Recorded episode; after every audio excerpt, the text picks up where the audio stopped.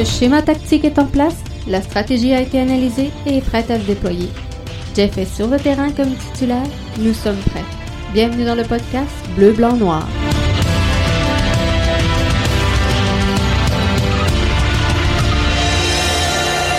Bienvenue au podcast Bleu, Blanc, Noir, édition du 18 novembre 2020. Ce soir, Jeff Morancy est là avec vous. On regarde ensemble qui sera le MVP 2020 de euh, l'Impact de Montréal. Et avant d'arriver à ça, ben, on va regarder les joueurs qui ont euh, bien performé cette saison, les joueurs qui ont euh, peut-être moins bien fait selon nos attentes. Et si on regarde ce qui s'est écrit dans les euh, derniers jours. Éric euh, Montmini de euh, TVA Sport a écrit deux excellents billets donc sur les joueurs qui ont mieux performé et les joueurs qui ont moins bien performé. Donc alors sans sans plus attendre, je vais aller rejoindre Émeric pour discuter justement de ces joueurs qui ont bien performé et ceux qui euh, ont causé, sans dire une déception, mais qui ont peut-être euh, pas répondu à la hauteur euh, des attentes. Salut Émeric, ça va bien? Salut, ça va? Ça va super bien. Donc, Émeric, juste pour placer en contexte, est à TVA Sport depuis?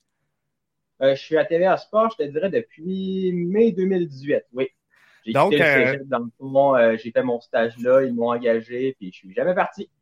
Excellent. Et euh, tu signais donc cette semaine deux euh, excellents billets que euh, j'ai fait spinner justement un petit peu avant le podcast sur les joueurs qui ont un peu déçu cette saison. Je veux qu'on commence par là parce que je veux pas trop qu'on s'éternise là-dessus. On sait que les, les, les joueurs suivent un peu le podcast. On va commencer par les déceptions? Oui, c'est ça exactement. On va commencer par ça. on commence par le négatif et on termine avec le positif. Exactement. Donc, euh, je, veux qu'on parle. Donc, euh, il y a cinq joueurs que tu as identifiés comme étant euh, peut-être ayant connu des saisons un petit peu plus difficiles. On parle de Raitala. Ouais. Je, te laisse aller avec la liste. Ouais, ben, j'ai terminé en fait avec Raitala. Dans le fond, je suis allé en ordre du plus évident à celui peut-être qui n'était pas nécessairement décevant, mais un peu plus invisible. Puis quand je dis déception, c'est pas nécessaire, ça veut pas nécessairement dire euh, qui était forcément euh, mauvais, puis que c'est juste qu'il n'a pas répondu aux attentes. Puis des fois, il y a des, il y a des choses qui arrivent au Il y a mille facteurs. Ouais. Qu'un joueur ne peut pas contrôler, puis ça se termine forcément par une déception. C'est sûr que Ray Tala, on peut commencer par lui. Sa fracture du péroné au, en début de saison face à Saprissa, euh, J'étais au match au stade olympique, je sais pas si tu étais là. Oui, oui, oui. il a montré par contre qu'il avait un cœur énorme, ce gars-là ce gars-là, il a un cœur énorme. Il s'est fracturé le péroné, là, puis il a quand même terminé la, la, la, demi. Là. Il est incroyable. C'est juste que je pense que cette, cette blessure-là l'a affecté euh, sur le, le, reste de l'ensemble de la saison. La saison, la saison pardon. Euh, c'est, on dirait que ça a affecté genre ses performances, sa confiance surtout, je dirais. Fait puis euh, justement, on voit qu'il n'est pas nécessairement dans les plans futurs, puis même immédiats de Thierry d'Olivier Renard. Fait que moi, je pense, je pense pas qu'il va rester. Puis je trouvais ça aussi bizarre qu'on nomme capitaine, un peu comme tout le monde, euh, qu'on nomme un défenseur de soutien. Euh, capitaine, genre Fred Laure l'appelait le, le, le, couteau finlandais par référence au couteau, couteau, suisse, parce qu'il pouvait dépanner un peu partout, c'était super, mais qui occupe un, un rôle de premier plan, c'est un peu difficile pour lui cette saison.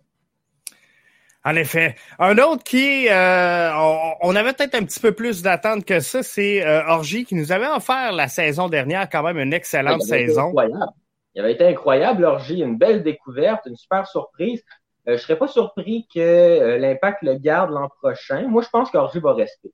Or, puis il pourrait encore, il, il y a encore de, de, beaux services à offrir à l'Impact de Montréal en 2021. Je pense qu'il fait partie du plan de transition aussi de l'Impact.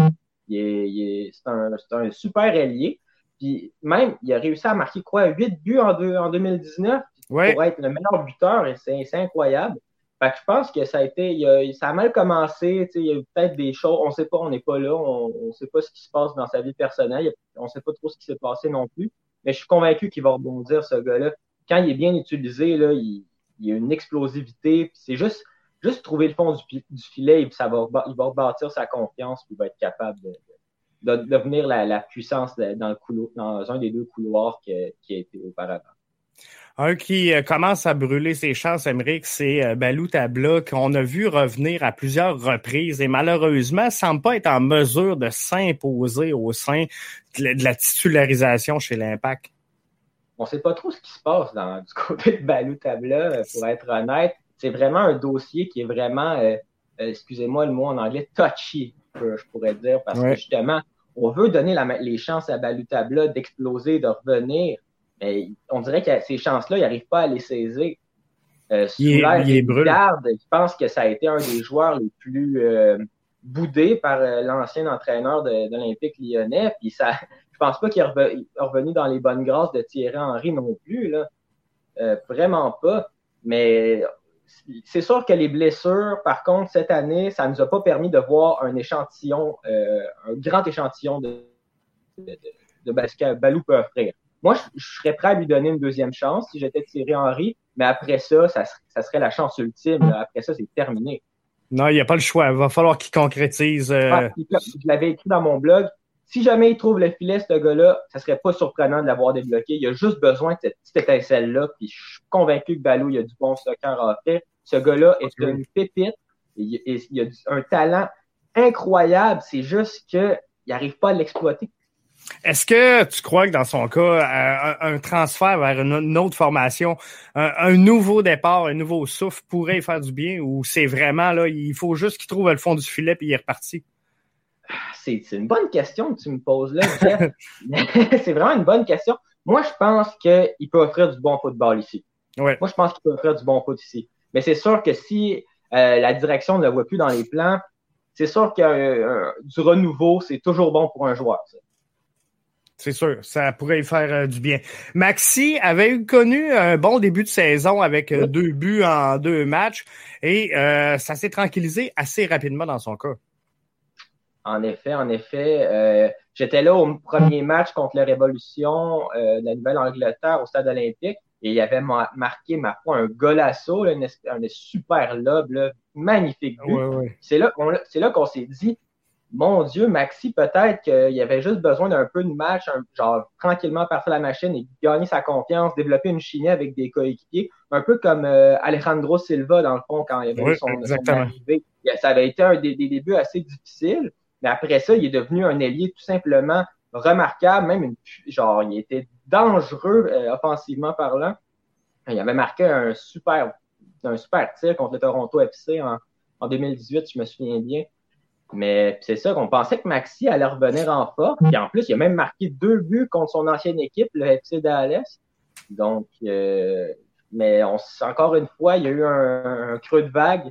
C'est une saison en montagne russe pour Maxi parce qu'il est capable de connaître des super matchs. C'est juste que il n'est pas capable de finir. Il y a un manque de finition incroyable. Puis les fans de l'Impact attendent un numéro 9. Jeff, ça n'a aucun sens. On peut un numéro 9 à Montréal, comme Didier Drogba, qui est capable de marquer au moins plus de 10 buts par saison. Oui, facile. On n'a pas eu ça depuis Drogba, justement, les gens sont tannés.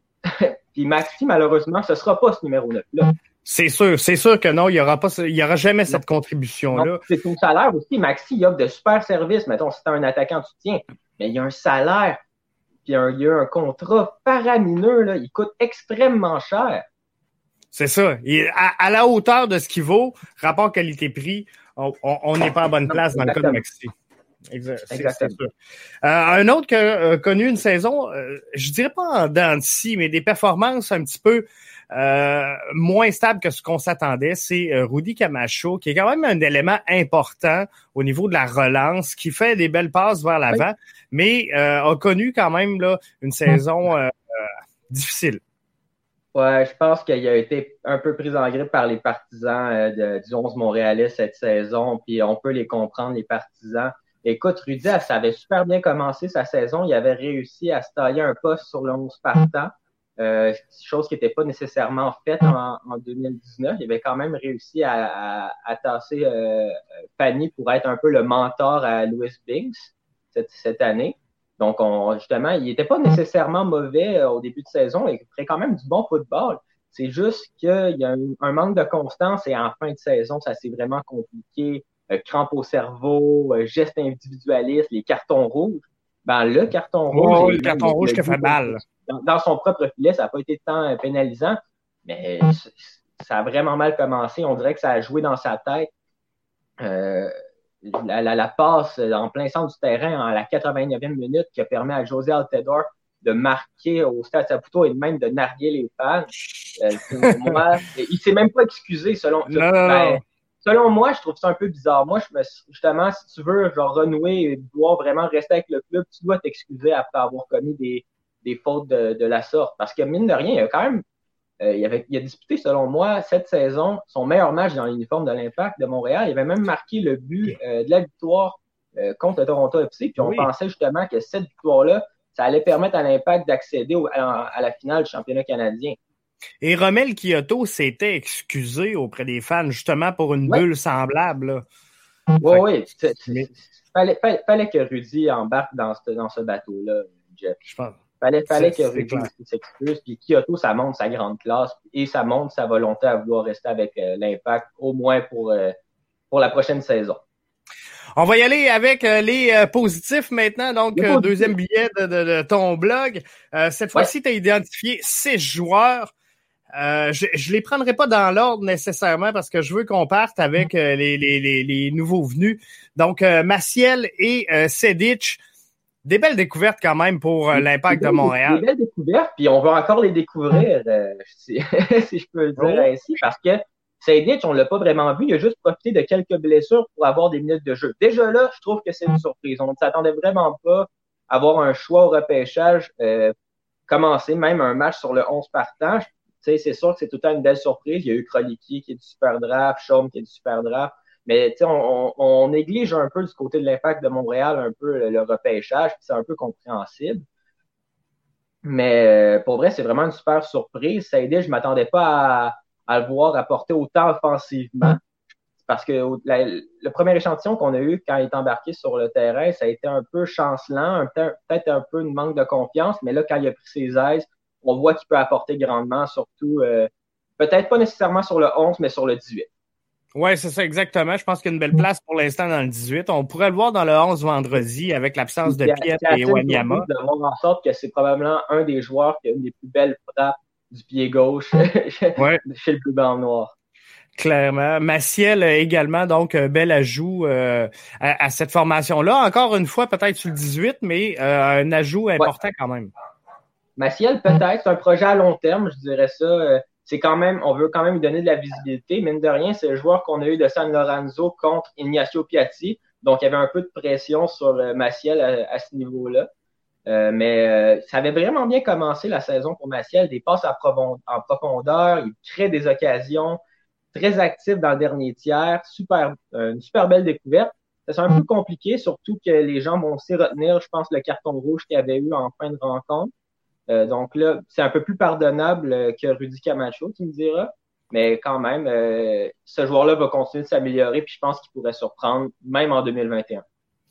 Louis Bings, bonne nouvelle, qui devrait être de retour là, dans l'impact, sans quoi ça aurait fait un trou quand même en charnière centrale. Donc une saison de plus, je pense que ça sera pas une saison de trop. Mais malgré là, une fin de saison peut-être un petit peu plus difficile, euh, très belle saison dans l'ensemble pour Bings. Oui, oui, oui. Une belle découverte, euh, super acquisition de l'impact de Montréal, un joueur de Tottenham qui vient, qui vient euh, jouer à MLS, c'est toujours intriguant. Puis il n'a pas déçu Louis Bings, ça a probablement été le meilleur défenseur dans le camp montréalais, si tu veux mon avis. oui, peut-être ça a été un peu difficile en fin de saison, mais il a quand même agi en véritable vétéran malgré son jeune âge. Là puis on est vraiment content de l'avoir l'an prochain. Il va offrir, de, beaux services à l'impact de Montréal. Il va vraiment aider euh, la défensive. selon moi, il va être le pilier défensif l'an prochain. Puis on espère qu'il va l'être aussi en 2022 parce que jouer en MLS sur le 11, c'est mieux que de réchauffer un banc en Serie A. C'est sûr, c'est définitif, ça, il n'y a euh, aucun doute. Euh, Boyan, euh, est-ce que je me trompe ou euh, malgré que plusieurs partisans du bleu-blanc-noir étaient déçus du départ de Saphir Taider, je pense que ça a donné un, nouveau souffle à Boyan et c'est ce qui confirme le fait qu'il a eu une excellente fin de saison et devrait presque, avec ces performances-là, confirmer que l'impact euh, devrait activer son option. c'est triste à dire, mais euh, le départ de Saphir, qui a été un affaire de, de, de super service à l'impact de Montréal, son départ a été bénéfique pour Boyan. C'est vrai, on dirait qu'il y a plus de liberté euh, en milieu de terrain, puis on dirait que justement, il peut agir en véritable maestro euh, chez l'Impact de Montréal. Il peut faire ce qu'il veut maintenant, il peut distribuer le ballon à qui il veut. Fait que justement, là, il n'y a plus vraiment de chicane en milieu de terrain. Puis euh, Boyan, je l'adore, il, il, ose pas. Euh, puis ses, buts de loin ont été tout simplement magnifiques. Là, ça va probablement le but de l'année le, chez l'Impact de Montréal, en tout cas contre les Red Bulls donc, je pense qu'il a bien fini l'année puis il va bien la commencer en 2021. Fait que selon moi, on va, on va le garder Boyan encore euh, pour quelques, quelques saisons. Il restera à savoir là, si on en fait un joueur désigné ou euh, si.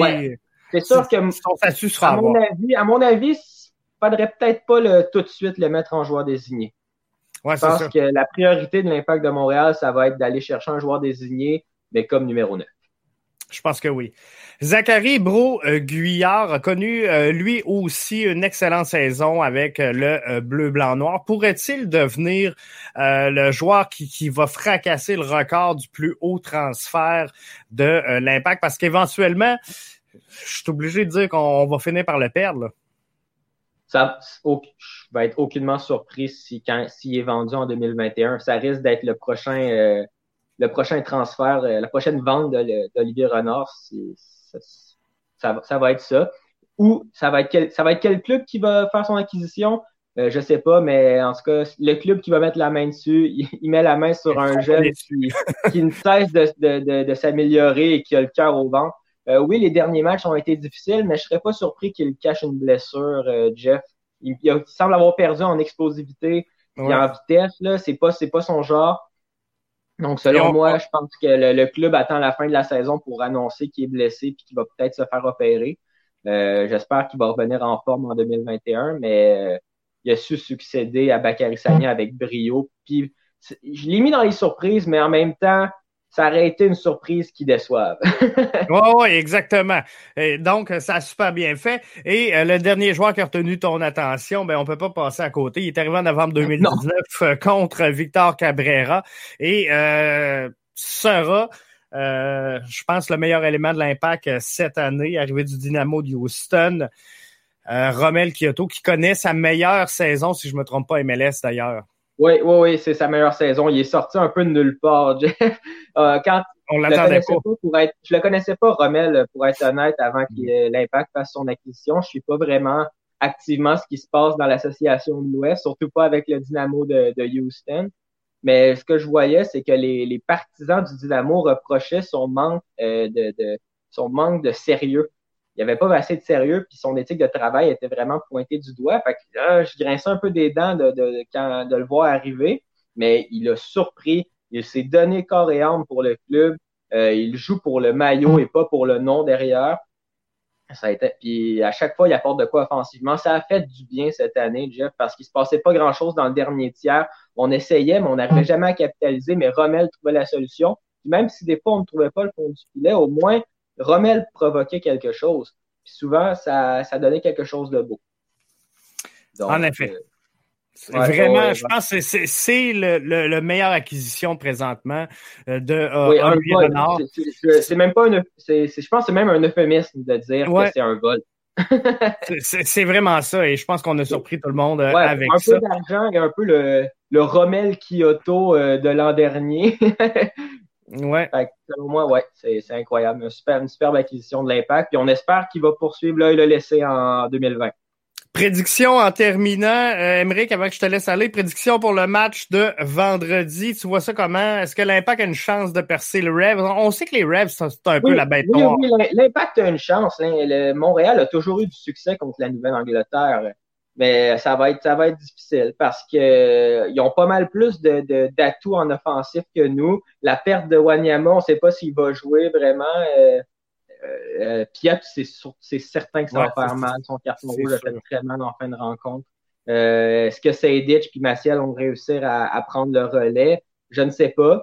Il va avoir, puis il y, a des canons à surveiller du côté de la Nouvelle-Angleterre. Euh, tu sais, Bunbury, euh, Gustavo Bao, de, ce côté-là, c'est des machines que j'aimerais avoir à Montréal. Oh, oui, ils ont quelques bons éléments, effectivement. Oh, oui, Mais Montréal euh, est tout sport confondu, sont capables de, de, gagner contre les meilleurs, puis de causer tout le temps des surprises. Fait qu'on sait pas. Moi, je dis qu'ils peuvent gagner. Excellent. Ben, moi aussi, j'aimerais ça. Il mériterait. Euh, On aimerait ça. Excellent. Je te remercie, Émeric, d'avoir été euh, avec nous. Les gens peuvent te suivre via euh, TVA Sport. Oui, sur Twitter. Sur TVA Sport, j'écris régulièrement. je poste tous mes articles sur TVA Sport. Je suis vraiment juste actif à l'écrit. Puis n'hésitez pas à me donner des commentaires. Moi, je, suis, je réponds à tout le monde. Puis je vais, si jamais vous me critiquez, je suis pas, je vais pas être triste. je suis là pour m'améliorer. J'ai 22 ans. Excellent. Merci, Emmerich. Ben, c'est moi qui te remercie. Bye bye. Bonne fin de soirée. C'était donc Emmerich euh, qui était là avec nous dans le podcast BBN du 18 novembre pour euh, parler justement des euh, éléments positifs de cette saison-là, des éléments un petit peu plus négatifs ou qui ont retenu votre attention également. Donc, qui sera le MVP 2020 de l'impact de Montréal? Je vais prendre quelques petits commentaires que j'avais obtenus sur Twitter un petit peu euh, plus tôt. Euh, donc, dans la journée d'aujourd'hui. Overall, c'est euh, Kyoto. Si on regarde la première euh, moitié de la saison, c'est Binks. Deuxième moitié de saison, c'est Boyan, commentaire donc de Mathieu Bro via le euh, réseau Twitter. J'en prends un autre rapidement, Kyoto sans aucun doute. Et mention honorable à Samuel Piette qui joue une position où il devait échouer et pourtant il est plus qu'efficace et indispensable. Je pense qu'effectivement, cette année, on a fait Samuel Piette un, atout très important chez euh, l'Impact de Montréal et on a fait en sorte que euh, il change un peu son style de jeu. Et euh, ça, c'est une bonne nouvelle parce qu'il a réussi, Samuel Piette, à, s'adapter. On en parlait tantôt avec euh, Ça serait surprenant qu'on voit euh, l'impact prolonger le contrat de euh, Yuka Raitala pour mille et une raisons. Alors, dans ce cas-ci, je pense que Samuel Piette devrait devenir le nouveau capitaine de l'Impact de Montréal. Je l'espère, en tout cas, on, souhaite ça. Donc, euh, on n'a pas le choix. On n'a pas le choix. Le MVP 2020 BBN Media est remis à Rommel Kyoto. Toute une révélation. Et comme je vous dis, un échange arrivé en, novembre 2019 via un échange avec le euh, Dynamo de Houston. On y reprochait hein, son attitude, on y a reproché son éthique de travail, mais quelle saison pour Romel Kyoto, sa meilleure saison depuis son entrée en MLS. En 2017, euh, Beto Mora qui nous dit euh, justement Romel Kyoto.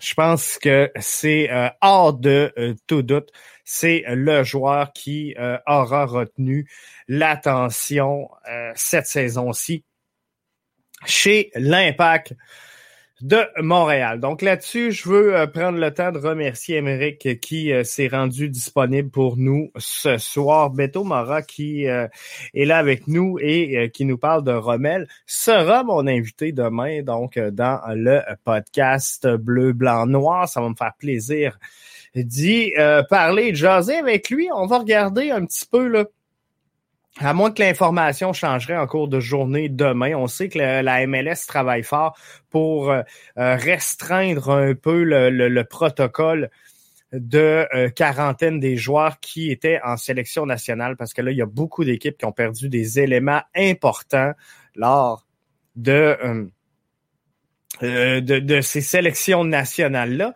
Et euh, présentement, au moment où on se parle, où on enregistre le podcast, on sait que Samuel Piette, ça c'est hors de tout doute, sous le coup d'un carton rouge, sera absent pour le match de vendredi. Mais présentement, l'impact s'entraîne dans l'optique que euh, Wanyama sera également absent de euh, ce duel très important pour l'impact de Montréal. Donc, on va regarder. On va regarder en détail avec euh, Beto Mora demain. qui pourrait remplacer le duo Wanyama et euh, Piet sur l'alignement? Plusieurs suggèrent Sedic et euh. Donc, on, va regarder tout ça parce que moi, je vais peut-être en surprendre plusieurs. Puis bien que j'aime pas, je, suis pas le, plus grand fan de euh, Camacho, mais sincèrement, moi, je vois une défense à 4 vendredi parce que je pense que l'impact euh, est, beaucoup plus solide à 4. Je vois une attaque à 2 puisque l'impact a besoin d'offensive. On veut gagner, peu importe.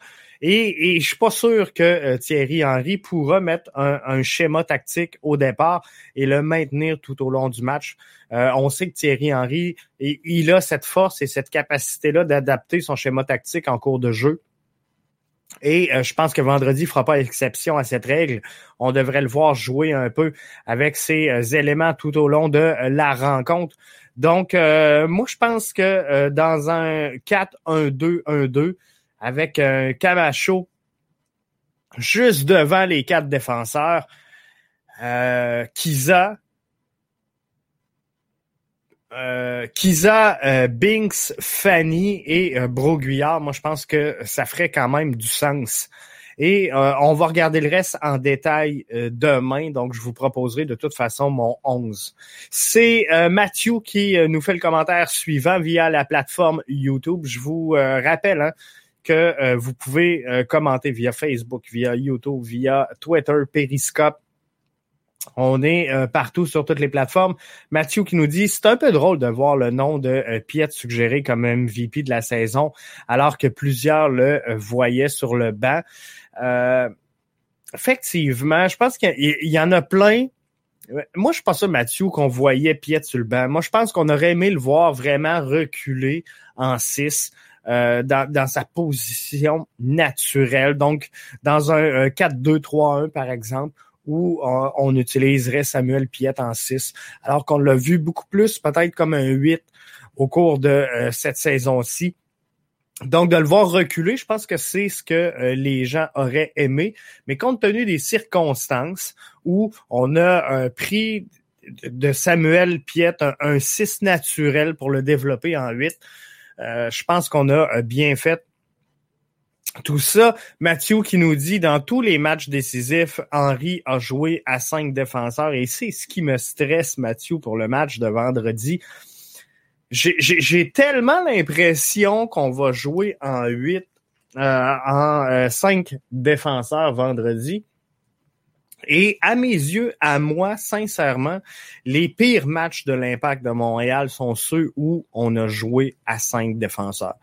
Euh, euh, on, dirait qu'on sème une certaine confusion à savoir qui prend vraiment l'axe. Au, niveau des couloirs, ça n'a jamais été une difficulté, que ce soit Broguillard et souvent c'était euh, Corrales sur la gauche. On n'a jamais eu vraiment de difficulté à définir le rôle des joueurs de couloir, mais les trois dans le milieu, ça a toujours été une certaine confusion dans le schéma tactique à 5, en tout cas à mes yeux, à moi. Donc là-dessus, j'ai trouvé que l'impact était beaucoup plus équilibré et beaucoup plus solide dans un schéma tactique requérant euh, quatre défenseurs devant le gardien de but et il euh, faudra voir quelle sera la décision officielle de euh, Thierry Henry pour le match de vendredi. Mais effectivement, dans les matchs décisifs, plus souvent qu'autrement, on a joué soit à cinq défenseurs ou encore là, un, 3-5-2 là, où on, a les deux latéraux qui redescendaient en, en, défensif pour finalement faire cinq défenseurs, mais trois en position d'attaque donc, on peut l'interpréter, pardon, de euh, plusieurs façons. Mais quoi qu'il en soit, demain, on va se questionner justement sur euh, cette formation de départ et quelle sera l'alignement de l'Impact de Montréal. Donc, soyez là demain soir, jeudi 20h pour une nouvelle édition de notre euh, podcast Bleu, Blanc, Noir, podcast BBN.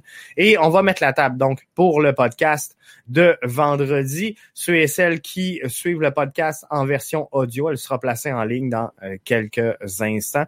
Vous pourrez partager avec grand plaisir. Je vous remercie d'avoir été là encore une fois ce soir et partager là-dessus. On revient, Rommel, MVP 2020 pour l'impact de Montréal. J'espère que c'était votre choix. J'espère qu'on a tous vu un peu la même chose au cours de cette saison-là. Mes mentions quand même honorables à euh, Wanyama, qui a connu quand même une belle saison, hein, et on n'en a pas trop parlé. Euh, est quand même devenu un élément clé de cette formation-là au cours de euh, cette saison-ci. Binks, euh, début de saison incroyable, une fin de saison un petit peu plus difficile, mais euh, somme toute une euh, bonne saison pour Binks également, qui aurait pu donc être élu MVP 2020, mais je pense que sincèrement, Romel Kyoto vole en plein jour de Olivier Renard alors qu'il arrivait contre Victor Cabrera du Dynamo de Houston en novembre 2019, qui connaît présentement sa meilleure saison MLS, je le rappelle, depuis son introduction en 2017. Merci d'avoir été des nôtres. Je vous salue. Je vous donne rendez-vous jeudi soir 20h pour une nouvelle édition de votre podcast Bleu, Blanc, Noir.